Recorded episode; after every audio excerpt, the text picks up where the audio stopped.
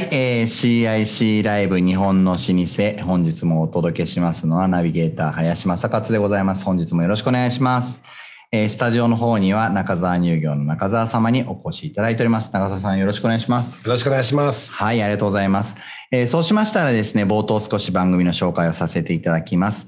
えー、日本の老舗はですね、えー、最大級の、日本最大級のイノベーションセンター CIC 東京のライブスタジオから今日もお届けしております。えー、快適なレンタルオフィスと起業家が集まるコミュニティを提供する CIC 東京では現在レンタルオフィスの入居者を募集しております。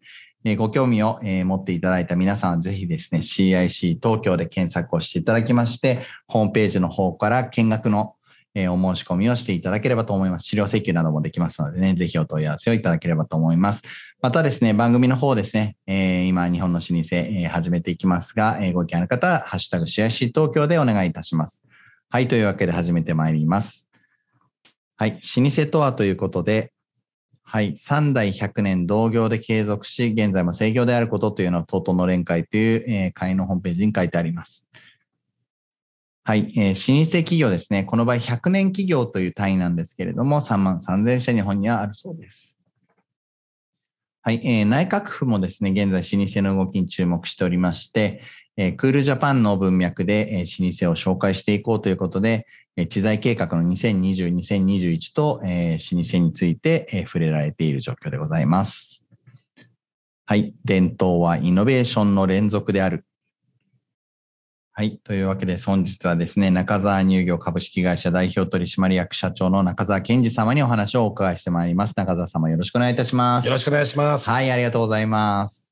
はい。では早速なんですけれども、中澤乳業様の、えー、今の会社についてご紹介をいただければと思います。はい、えー、会社は、えっと、今から154年、はいえー、1868年明治元年に、えー、新橋に牧場を作りまして、うんえー、牛を4頭幕府から買って始めたんですが、うん、えー、我々当時牛乳を絞ってまして、うん、で、えー、たまたま東京の西洋化が進んだことで、えー、たまたま近かったんで、うん、えー、当時でやっぱ1880年代に6名館ができたり、うん、えー、まあ、大きいケーキ屋さんができたり、うん、えー、ホテルができたり、西洋料理の店ができたことによってたまたま近かったんで、まあ、そういったところに乳製品を収めるようになって、で、そこで修行した方々が日本全国に広がっていって、まあ、そういった方からの乳製品のことを教えてもらいながら、まあ、日本全国のまあケーキ屋さんやレストラン様、ケーキホテル様に乳製品等々を収めております。すごいですよね。こう、新橋に牧場あったのっていうところが、まず皆さん、すごく驚かれたと思うんですけども、これいつぐらいまで牧場ってあったものなんでしょうか？これ明治時代はほぼあったみたいなんですはい、はい。あの、まあ、たまたまといっても、当時、はい、あの、まあ、江戸の最後っていうのは、はい、私聞いたところですよ。はい。あの、町の中心は京橋、日本橋、うん、銀座が町の外れで、新橋っていうのは片田舎、うん、あの、品川までの通り道だったんで、はい。まあ、汐留あたりは何もなかったよ、ね、うん、そうですよね。まあ、町の外れで牛を4頭買4とかちょっと5とかわかんないですけど、うん、えー、少数、相当数買って始めたというのが。はい。で、やはりその時流をあの読まれてということなのかなと思いますけども、西洋化が始まって、えー、ちょうど牛乳の需要が上がってくる時期に、まあそういったいいエリアに牧場を作りになられて、その生産からすぐお届けできるような状態を作られたということなのかなと思います。えー、そうしましたらですね、中澤様の、えー、自己紹介もお願いしてよろしいでしょうか？あ、私ですね。はい。えっ、ー、と、私個人ですね。はい。私は、いや、あの、個人っていう自己紹介。いや、中澤乳業の中澤と申しますとしかいつも言ってないんですけど。はい、すいません。はい。えっと、自己紹介。そうですね。はい、あの、いきなりその自分の会社に、うん、あの、例えば入社されたのかとか、はい、えー、例えば小さい頃はこうでしたよみたいな、そうですか、えー、家を継ごうと思ってましたとか、あのー、えー、そういう意識はなかったとか、いろいろありますね。いや、はい、私はあの長男じゃなかったので、はい、次男でしたので、はい、まあ、小学校、中学校、高校まではほとんど野球しかしてませんでした。で、大学入って、まあ、兄がちょっと出ていってしまったもんで、はい、えー、まあ、本人ちっちゃい時はそんなつもり全くなかったんですけど、うんうん、まあ、なんとなくの流れでやらなきゃいけなくなったのかなと。まあ、ただ、あの、我々はいとこも結構いたので、はい、会社に入ったのは私だけじゃないんですけど、はい、まあ、やっぱり、あの、親父たちが一生懸命やってきたもんなので、まあ、これはやっぱり伝統なんで、うん、しっかりやっていく必要性あるんじゃないのかなというのは。大事ですね。はいなので、そこのつながってきたところを、はい。えーお次になられたところ、その、えーもう、えー学校を卒業されてすぐ中澤乳業さんに入られたような私はちょっと、あの、他でちょこちょこっと仕事したんですけど、まあはいそんな大したことはしてません。わかりました。えー少し社会人経験をされてお戻りになられたはいっていうところですよね。あの、小さい頃は、その自社の中澤乳業さんの製品とかもお家で結構食べられたりっていう経験あったんですか？そうですね。あの、はいやっぱり美味しいケーキを食べてたんだと思います。はいというのは、あの、父がこう家に買ってくるケーキってすごく美味しかったんですよ。うんうんうん専門店のケーキだったんで。うん。ある日、友達のあの誕生日パーティー行ったんうんうですよ。んで、そこに出てきたケーキが、あの、同じケーキなのになんでこんなに違うんだろうって食べれなかったんです。うん。はその時分からなかった。いうん。よくよく今考えてみると、はいまあ、クリームって言ってもいろんな種類があるので、まあ、そうじゃなかったのかな。なるほど。なので、その時分からなかったけど、今になって思うと、やっぱ我々ちゃんと美味しいものを作ってきたんだなっていうのを感じます。はいなので、もう実は小さい頃から、あの、中澤乳業さんの美味しいものを召し上がられていたので、もう舌が、こう、ちゃんとわかるようになってたっていうことなんでしょうかね。そうですかね。でもまあ、あのうん、えーまあ、美味しいものは比較的食べていたんじゃないかとうん思います。はい。うんうんありがとうございます。はい、えーそんな中澤家というところなんですけれども、えー中澤さんのお家で、えー家訓のようなものっていうのはあられたんでしょうか、まあ、特に家訓、家訓って言われると難しいんですが、まあ、はい私、今刻まれてるのは2つ。はい。まあ、1つは、まあ、我々の中高の祖と言われてる方が、あの戦後帰ってきて、はい。えー1980年以降から社長された方がいたんですが、まあ、その方があの裸、はい。裸っていうのをこう筆で書いて、それを裸社長室に語ってたんですけど、はい。それは、あの、この方が、あの、裸というのは、えっと、裸で人でああっても、人に後ろ指を刺される生き方はしたくない。これ、真面目に経営をしようと。はい。で、あの、自分の父は、あの、もう一つ、あの、まあ、家訓とは違うんですけど、うんこう、キッチンで、うん。紙、自分で書いた筆ではい。書いてある言葉に、はい。これ今でもはっきり覚えてるんです愚痴を言うな。泣いたらダメだ。怒ったらなおダメだ。仕方がないと諦めたらおしまいだ。うん、やるしかない。そう思った時必ず道は開かれると。おお 熱い。これがやっぱりあのうちの親父、まあ、父の真真骨頂だったんじゃないのかなと。なのでこの裸とはい。この今の言葉とこれがやっぱり、あの自分があの商売をしていく上で大事にしているうん言葉ですかね。うんうん愚痴を言うな、泣いたらダメだ、怒ったらなおダメだ。怒ったらなおダメだのあたりはすごくいいですね。そう、苦しい時とかってそういう感じになりがちですもんね。そうですね。やっぱ感情をぶつけちゃダメですよね。そうですよね。まあ問題解決というのが結局は大事なことなので、怒ったりとか、なんかそういったところでコミュニケーションしても物事は解決しないっていうことなのかなというふうにあの理解をいたしました。はい。えーそうしましたらですね、中澤乳業さんの今に至るまでのあの歴史の中で様々なイノベーションがあったと思うんですが、そちらについて、はいあのお伺いしていってもよろしいでしょうか？はい。あの我々、まあ、創業は牧場をやってましたから、当然牛乳絞って、はい。まあ、牛乳を都内、都内というか近所で販売してました。はい。で我々やっぱりあのヒントはやっぱお客様からイノベーションをいただいていることが多いですね。まあ、特に、まあ、生クリーム我々メインでやってますが、はい。まあ、当時牛乳だけを収めているとやっぱそれだけじゃ足りないので、まあ、こういうものを作ってくれと。うん。で当時まだ機械なんてないですから、まあ、絞りたての牛乳を置いとくと、うん脂肪が浮いてくるので、あそれをスコップですくってはい。届けてて、うわもう最初はその程度からです。おそらく日本で我々が初めてやったのかもしれない。ああ、すごい。で、それがちょっとずつ、ちょっとずつ、ちょっとずつ市場が大きくなったので、はい我々、あの、海外の設備を買って、はい。機械化していった。はい。はい。まあ、それだけではなくて、まあ、それからまあ戦後、はい。あの、ロシア大使館が近くにあるので、はいあの、えっと、当時、その大使館の人がはい。我々に来て、こんなもの作ってくれと。はい。はい。で、えー向こうで進めたなっていうんですかね。はい。それを、おなんですかね、生クリームに乳酸菌入れて作る。はい。はい。向こうで進めたなっていうらしいんですよはいそれをサークリーム。はい。はい。アメリカでサークリームというので、そのサークリームとして出したり。はい。今でこそクロテッドクリームって結構普及されてきてるんですけど、そうねはい。それはあの新宿のホテルはいのえー料理長が、はい。イギリスにこういうクリームがあるんだけど作ってくれないかで最初全くわからないで、はい。はい。えー見ようままに作って、はい。で、えー日本で初めて我々始めて、はい。で、徐々に広がって今、クロテッド。はい。はい。で、ここ最近であれば、あの、フランスの方に、あの、レリボっていう乳製品があるんですよ。はい。で、その方にこういうの作ってくれないか頼まれて。うんうん。で、うちの開発はすでにあのフランスで見てきてたので、はいはいまあ、サンプル出したところ、はい。そのシェフが最初に言った言葉が、はいこれはママの味だ。うわー、すごい。で、それは工業的に作る方法と、はい。その現地で作ってる方法と両方持ってったの。はい。はい。で、やっぱりちゃんと作ったものは違うんですよ、はい。はい。で、それを聞いて、そのフランス人のシェフに、はいこれって何なんだ？うん。これは牛乳じゃないし、ヨーグルトじゃないし、うん生クリームじゃないし、これは何だと。で、彼の言ったのはう、んこれはレリボー。うん。うん。これはフランスの文化なんだ。へそれを、あの、数年前から販売してますが、ー。はい。びっくりするほど売れません。まあ、ただ、まあ、これも文化なので、はいまあ、我々企業なので、あの、儲かるだけではないので、はい。なので、イノベーションというと、ね大体新しい製品はお客様からいただくものが多いですかね。まあ、なので、まず一つ目のヒントというか、はいイノベーションにあたってのヒントは、まあ、基本的にマーケットインということになりますよね。そうですね。まあ、今はちょっとそれだけではないんですけど。そうですよね。なんか、あの、ニーズがあって、はいえーそれに対してお答えし、作っていくっていうことが、まあ、初期の頃の、まあ、駆け出しねの、えーわーっとこう盛り上がってきた時期は、まあ、じゃあ、中澤乳業さんが、えー牛乳をお持ちなので、きっとこれができるだろう、あれができるだろうっていう市場のニーズにお答えになられてたという展開なのかなと思います。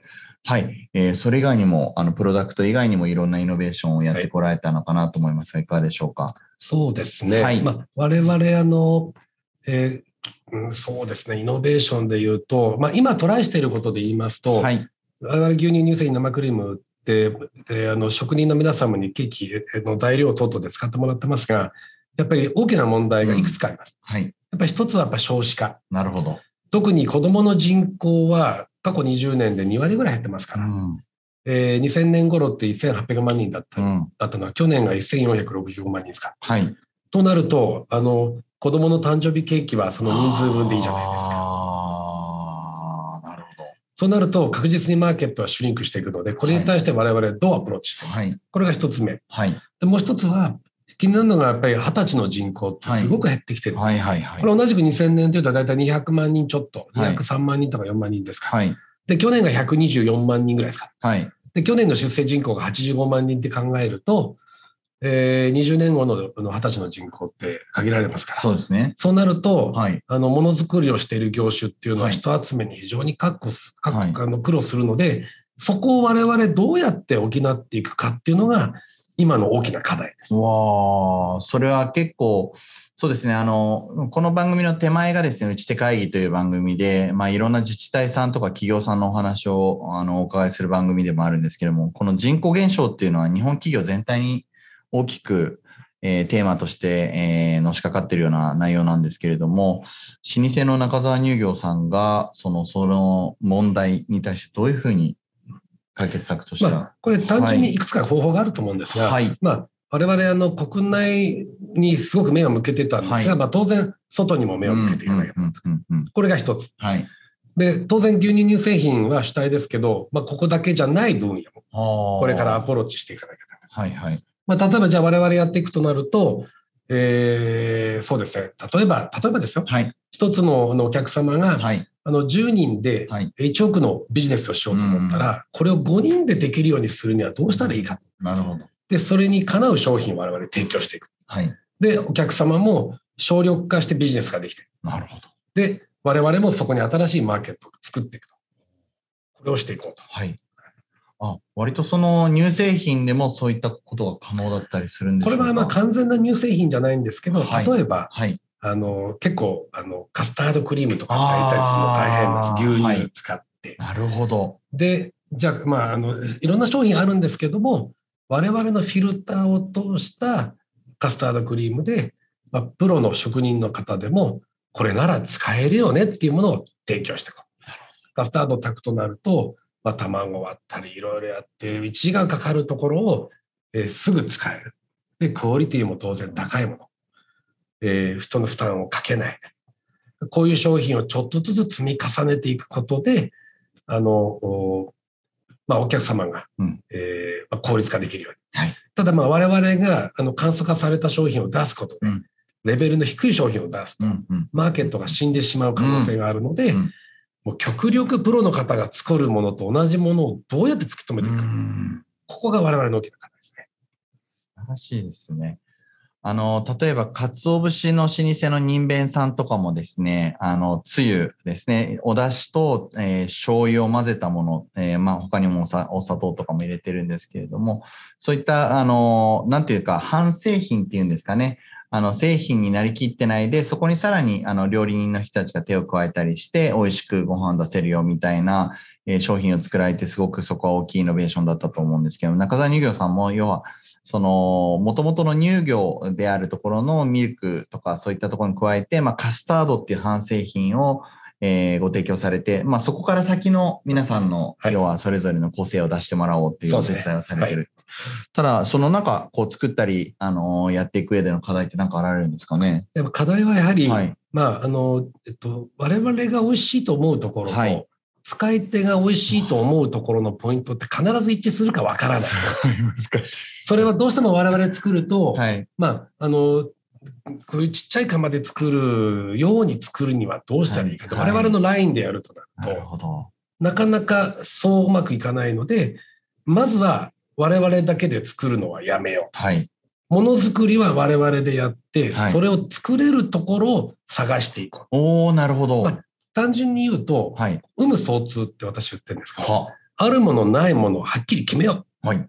で、相通ずる会社とビジネスを広げていこああ、いいですね。う。なので、はい。何でもかんでも自分たちでやることだけじゃないと思うんですよね。ああ、有無相通っていうのはどういう字なんですかあるなし、はい。あるない、はい。相通ずると。あいつ、なるほど。あるものないものを決めようと。これはなきゃダメだ。うん。そのあるものの筆頭が当然開発能力、うん。技術。うん。ここは絶対我々なきゃダメだよね。うん。当然販売能力。うん。でなくてもいいものってもしかしたら設備かもしれない。うん。設備は日本全国いろんなとこ設備、琉球設備もあったり、ありますね。動いてないところあったりすあるので、りますね。そこの設備を我々うまく使わさせてもらうことで、当然そのサイズ感も、でかいものもあればちっちゃいものもあって、一つのラインにしちゃうと、全部それに合わせなきゃいけないので、それにフィットするとこを探していくと。あ大変その示唆のあるお言葉をいただいたと思うんですけど、有無相通という素晴らしいお言葉を教えていただきまして、あの、老舗様をずっと、あの、お招きして今60回以上、はいあの、やらせていただいてるんですけど、皆さんおっしゃられるのがやっぱりどこを変えて、どこを変えないのか、で、どこは自社の価値であるかというところ、すごくこだわられて、あの、酒蔵の方がおっしゃられていたのは、まあ、要は、結局はその味とか時代によってあの変わってしまう部分なんだけれども、まあ、要は信用信頼の部分をまどう変えないような形にしていくか、品質の部分をどう保っていくかっていうのは非常に重要だというお話で、あの、中澤乳業さんの場合は開発能力とかですね、えー技術とかですね、そういったところで信頼っていうところ、あまあ、あとは最終の販売のところですよね。そうですね。お客様との接点を、まあ、しっかり持ち続けるということで、えーちゃんと市場のニーズも、あの、把握されているということなのかなと理解しました。有無相通、めちゃめちゃいい言葉ですね。なんか、具体的に有無相通で作り出されたのカスタードとかも有無相通。そうですね。ああ、はいさようですか。すべてを自社で持つ必要はない。ああ、素晴らしいですね。なので、やっぱりそこに市場があるんだなというのは、販売設定持ってるからはい気づけるということなのかなと思います。はい。あの、それ以外にも、カスタードクリーム以外にもいろいろやられてると思うんですけど、どういう、あの、チャレンジというか、えーイノベーションがあったんでしょうか？そうですね。まあ、はいイノベーションとまではいかないんですけど、はい。我々あの生クリームを作るときに、はい。あの結構これ水と油じゃないですか。はい。そうですね。これって結構乳化をさせてはい安定させていくってすごい技術がいるんですよ。そうですね。で、この乳化の技術をどう活用できないのかなっていうのを今、えー社内でも検討しているところで、例えば、あの、おうんまあ、チーズでも、はい我々シュレッドチーズの工場もやってます。はい。はい。もっとチーズでもうちょっと多様化しようとしたら、やっぱチーズソースをもうちょっと開発してみようと。この我々の乳化の技術を使って、この今あるものをもうちょっとイノベーションしていきたいなっていうのは。面白いですね。これ、け京都信用金庫の元々の理事長でいらっしゃった、あの、えー京都大学の理事もやっていらっしゃった増田さんがおっしゃられてたんですけど、やっぱり企業のその要素技術がなん、まあ、要は先ほどの老舗の信頼の話になると思うんですけれども、要はその、なんていうんですかね、乳製品を作るというところじゃなくて、乳化させるというところが、ね、こう、要素技術というか、抽出して強みになる部分ということで、それ本当難しいところですよね。うん、例えば、その水と油をくっつけだったら誰でもできるんですはい。それをホイップして、うん。角が立つように維持させたい。えー、分離しないで、分離っていうのはその水が出てきてビチャーっとならないように、はいはいはいここの技術って意外と見えないんですよね。すごいですね。こういうのは、やはり代々、その、なんか例えば、うん、えー、うなぎの老舗さんでいらっしゃると、タレみたいなのがあられて、で、どのお店をお伺いしても、まあ、秘伝のタレがあられて、そのタレの製法っていうのは、そのご当主だけ、えー、知っている内容でっていうのがあるんですけれども、例えば中澤さんのそういう、素晴らしい技術、例えば、じゃあホイップした時に誰にならないみたいな、こういうの何かこううまく継承してたりとか、技術者の間で、あの、社内でこう受け継がれてるんでしょうか？そうですね。それはあの研究スタッフがよくしっかりやってるので、はい、彼らがきちっとこう引き継いでやってくれてると思います。うん、ただ我々にとって本当彼らは財産ですよね。で、財産ですし、これからの未来を作っていくのも彼らなんで。うん、あの、やっぱり、あの、スタッフって非常に大事ですよね。素晴らしいですよね。もう武田信玄も人は生垣、人は白で、石垣ですね、石垣、人は白なんて言ってますけれども、人がやっぱり大事で、その研究者の皆さんが、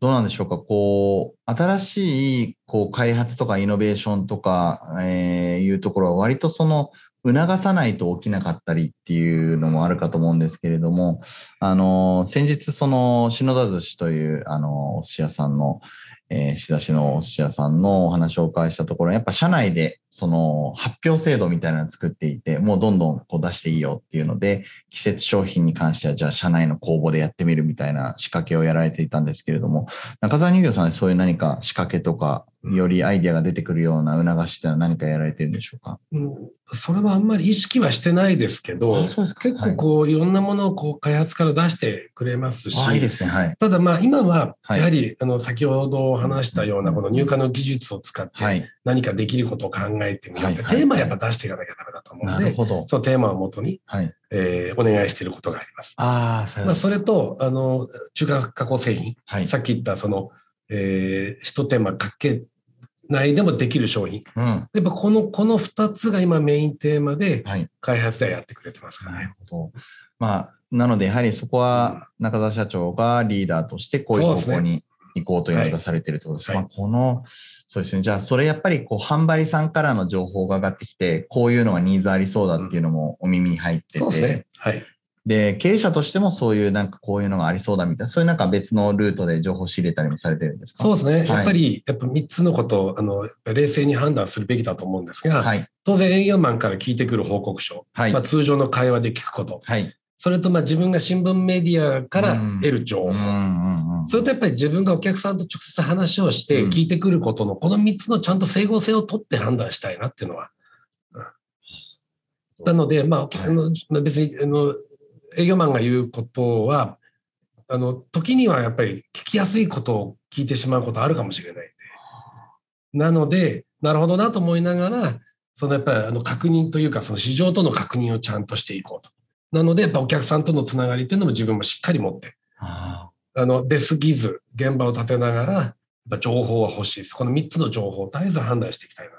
それはすごいバランスというか、あの、そうですよね。あの、営業はその、営業なりの立場で物を言ってくれているので、自分もあの営業マンをやっていた時代があるので、すごくその営業として言いたいことと、個人として言いたいことと、本当に全体を考えて言ってることと、まあ、何段階かあるかなっていうのは正直思っていて、はい、で、まあ単純にお客様が値下げしたいって言ってますみたいなところの話を、そうなのかと言って値下げをしてしまうと、それも違うのかなみたいな、まあリーダーになったり、あの、管理職になって分かったこともいろいろあるなと思ってますけれども、やっぱり新聞とかもすごく大事なソースにされてるんですね。そうですよね。やっぱ風の流れってすごく変わっていくじゃないですか。うん、今の経済の状況含めて。ね、あの、実業だけ分かってればいいってわけではないと思うので、はいはい、この今のその物価状況から企業物価のこのギャップもありますし、はい現金支給がこれあまり上がってこないと、うん、まあ、先々どうなってくるのかってすごく気になるところですから、ね、その辺が、まあ、お客さんがどう見てるのかなっていうのは、はい、これ肌で感じてる。お客さんの肌感覚をやっぱ我々も感じていきたいですかね。そうですよね。まあ、えー、中澤乳業さんから見た時のお客様っていうのが、まあ、例えばレストランさんとか、はい、あの、お菓子の製造の会社さんとかもあられると思うので、まあ、その先に消費者さんがいるっていう方、中澤さんのものを直接買っていただいている消費者さんもいらっしゃいますし、はい、いろんな組み合わせで、やっぱり潮目が変わっていくし、はいうん、まあ、それこそ生産コントロールとかにもかかってきますね。そうですね。はい。そういうところ、生産コントロールとか今すごい難しい時代だと思うんですが。これはあの意外と古臭くて、はい、やっぱりあの結構こう販売数量って年間こう波があるのでそんなに大きな誤差がよっぽどないとあれなので、はい、過去のデータに伴ってやってるとこですかね。ああ、そうですよね。じゃあちょうどこの頃にはクリスマス前にはこのくらい来るかなとかそういうことですよね。ねじゃあもう前から分かっているものと、あとはその年の調子というか、を、ね、まあ、えー、考えて、えー、作られているのかなということなんですけれども、今、その、例えばプロダクトをどう作っているよとか、そういったお話もいただいたんですけど、こう、どうなんでしょう、プラットフォームというか、販売の仕方とか、あの、初代の頃から見て、こう変わってきている部分とか、はい、いろんなやり方で変えてきた部分はありますか、まあ、ここは意外と変わってないと思います。あの最初、冒頭申し上げた通り、はい、あの職人の皆さん、例えば、6名間、もしくはいろんなところで修行された方が全国で広がって、その人間関係で我々ビジネスやってますが、そこの根幹のところって意外とあの昔とそんなに変わってないかもしれない。やはりあの我々ネットワーク上ではなかなかビジネス広げられないので、はい、まあ、顔を合わせてきっちりビジネスをしと、はい、で新しいお店ができたら必ずしっかりとお取引をいただけるように開拓していく。それがやっぱ10年後のシェアとかにも影響しますので、その新しいお店ができる情報っていうのは結局お客様に訪問して話を聞いてこないともらえないんで。なので、まあ、情報は非常に大事かもしれない。そこがやはり企業、会社を存続していく上では一番大事なところだと思います。新店オープンの情報はあくまでどこにも出ないじゃないですか。はい、その、要は、例えば建築建設系の人たちが知っているのか、はい行政書士さんが知っているのかみたいな話になるんですけど、もうそんなところよりかは、もう本当に業界内の話として、あそこのお菓子屋さんの2番目のシェフのあのレあのパティシエが辞めてどうやらお店開くらしいよみたいな、そういうレベルの情報を取っていかないと、まさにそうですね。商談に入っていけないと思うんですが、はい、もうそういうご努力を。ね、例えば、あの、シェフ、まあ、料理の世界でもケーキの世界でもそうだと思うんですが、すね、はい、あの、結局、じゃあ、あの、うちのお店の誰々がお店出すんだよ。はい。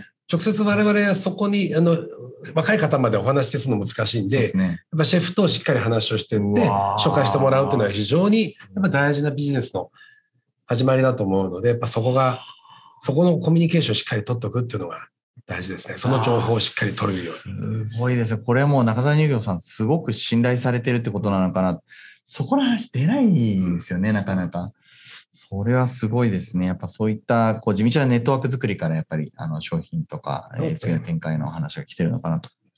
そうですよね。もう元々のお話があって、自分の店ではこういうのが欲しいんで、こういうのを作ってくださいみたいなお話も出てきますもんね。はい。